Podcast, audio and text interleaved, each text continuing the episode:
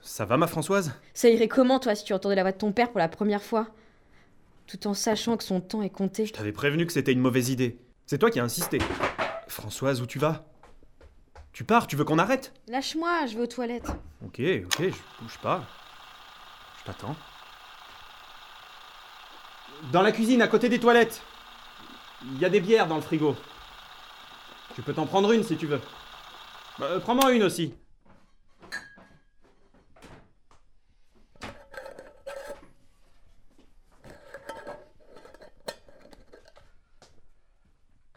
Excuse-moi, Ethan. J'étais un peu sèche. Mais je sais pas, c'est beaucoup pour moi. Je me doute, évidemment. Je t'avais prévenu que c'est le genre d'écoute dont on ne peut pas sortir indemne. Même moi, tu sais, ça me bouleverse d'entendre ces fantômes.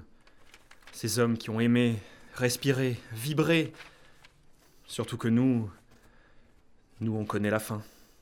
Comment t'expliques les montres arrêtées? Oh, pour les pendules du sous-marin, je suppose que c'est comme beaucoup d'appareils électriques. euh, Elles sont tombées en rideau, tout simplement. Pour les montres, j'avoue que je ne sais pas. La pression? Un champ magnétique, peut-être. C'est quand même bizarre de rencontrer son père comme ça. Ouais, au moins c'était pas une ordure. Et puis maintenant tu réalises combien il t'aimait, ta mère et lui. Bon, est-ce que t'es ok pour que j'embraye sur la nouvelle bande? Oui, vas-y. Bon. Maintenant que j'ai accepté, me voilà comme un crétin devant un micro à ne pas savoir par où commencer. Bon, pourquoi pas par mon identité? Donc, je suis le médecin sous-marinier de première classe, Charles Lenoir, et je poursuivrai par l'absurdité de la situation car je l'avoue, j'étais pris d'une irrépressible envie de rire quand j'ai soudain pensé à mes collègues de l'école de médecine navale de Toulon, me voyant finir mon inventaire après un tel carnage. Je les imagine. Hilar, me regardant comptabiliser les 167 sirettes de morphine tartrate et les 480 sachets de morphine sulfate qui me restent sur les bras. Ah, je le jure. Cet inventaire réglementaire en fin d'alerte maximale est à inscrire dans les annales de la médecine de guerre. Quelle ironie sordide de constater un tel surplus d'analgésiques. quand En général, au plus fort des combats, les chirurgiens et les infirmières hurlent. On n'a plus de morphine, apportez le matériel de contention et de l'alcool. Il me reste huit patients. Trois d'entre eux sont déjà dépendants à la benzédrine. L'effet bronchodilatateur de ces amphétamines pourra soulager les symptômes qui ne vont pas tarder à se manifester. Et puis, j'ai suffisamment de sédatifs, y compris par injection cutanée, pour tous nous calmer définitivement. Le capitaine de corvette, Pierre Gérardot, m'inquiète. Son traumatisme crânien éprouve gravement son comportement. Il passe de la sidération à une forte agressivité. Avec ce que je lui ai donné, il devrait se calmer et gagner son quart d'heure de survie supplémentaire. Bah, il aurait surtout besoin de l'aumônier, mais on n'a pas retrouvé son corps. Logiquement, c'était bien à lui d'être le dernier à trépasser. Force est de constater que sa dévotion ne l'a pas sauvé. Quand son Dieu s'est octroyé 117 âmes à trier entre le purgatoire et le paradis céleste. Je soigne les corps déchiquetés. Je n'ai pas les mots qui apaisent.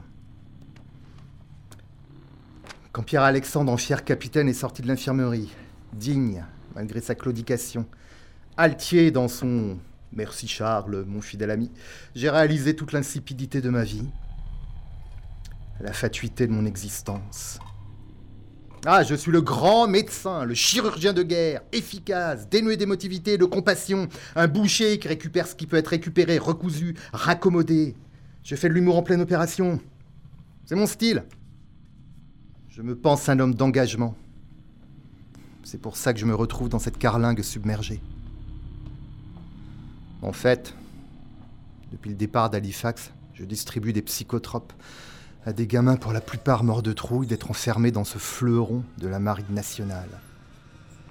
Je vous le dis, la France sera grâce à moi libérée par des marins sous méthamphétamine. Les vainqueurs de cette guerre seront drogués jusqu'à la moelle. Tout ça avec la bénédiction des ministères de la guerre et des laboratoires qui tournent au même régime que les usines d'armement. Moi qui voulais sauver le monde, le guérir. Au moment où la fin est proche, je prends conscience que je n'ai personne. Aucune famille. Finalement, je n'ai pas de mots à adresser à un quelqu'un ou une quelqu'une. Pas de dernière parole touchante, remplie d'affection. Continuer à faire du sarcasme et à estimer que je me consacre entièrement, dévotement à mon métier, que je manque de temps pour me lier, pour aimer. Ça n'est plus crédible.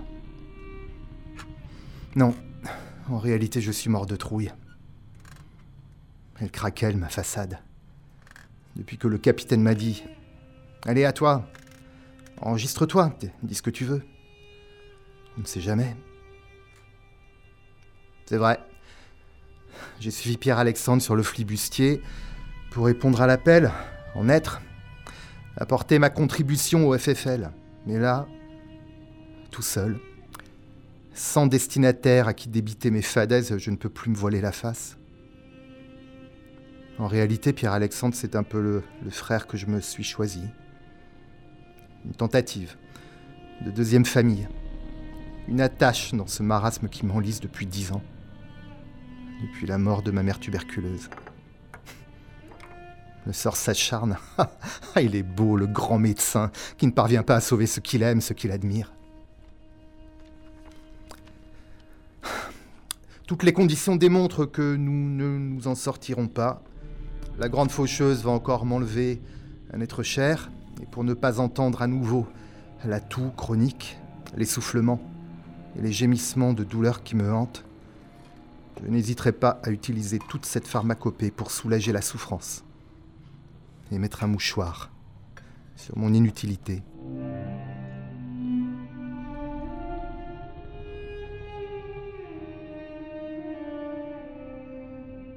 Rapport numéro 3 après le naufrage.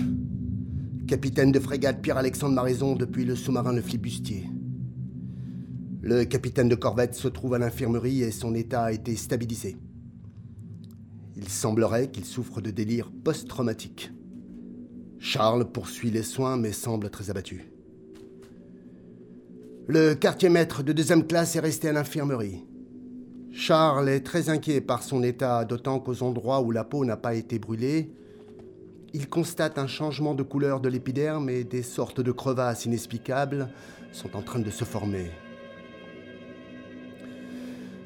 Après avoir assuré les missions qui lui ont été confiées, le quartier-maître armurier de deuxième classe est allé lui aussi à l'infirmerie.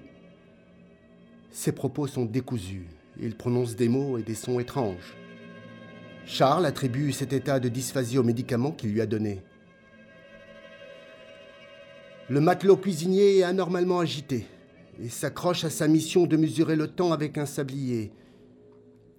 Il doit faire l'inventaire des réserves en eau et en vivres et me remettre son rapport dans deux sabliers. J'ai demandé à Charles de passer le voir et là encore l'agitation et la confusion du langage étaient prégnantes. Il a constaté aussi une perte de cheveux, mais cela est fréquent après un choc, dit-il. Le petit Jean Samar n'est plus en mesure d'assurer une quelconque mission, et après son passage dans ma cabine, je l'ai envoyé consulter car il m'a semblé dans un état second comme sous l'emprise de drogue. Le matelot électricien a finalement perdu son œil. Et le plus inquiétant est que le deuxième se couvre d'une membrane blanchâtre, une sorte de cataracte traumatique. Mais est-ce possible? Le maître radio reste en charge de la communication avec l'extérieur et doit venir au rapport le plus rapidement possible. Rapidement, ce mot a-t-il encore un sens? En fait, plus rien n'a de sens. J'ai. J'ai croisé mon reflet dans un morceau de miroir encore intact et je ne me suis pas reconnu moi-même. Ma peau, ma peau. Ma peau semble se dépigmenter mes joues se sont creusées. J'éprouve aussi un déficit de concentration et j'ai de plus en plus de mal à prendre des décisions. La fatigue sûrement. Pourtant, je n'ai pas sommeil. Au fait, je n'ai plus aucun rythme. Depuis quand n'ai-je pas dormi, ni bu, ni mangé? Tout cela est-il réel? Et Marie qui ne me parle plus. Pourquoi? Tu me parlais jusque-là.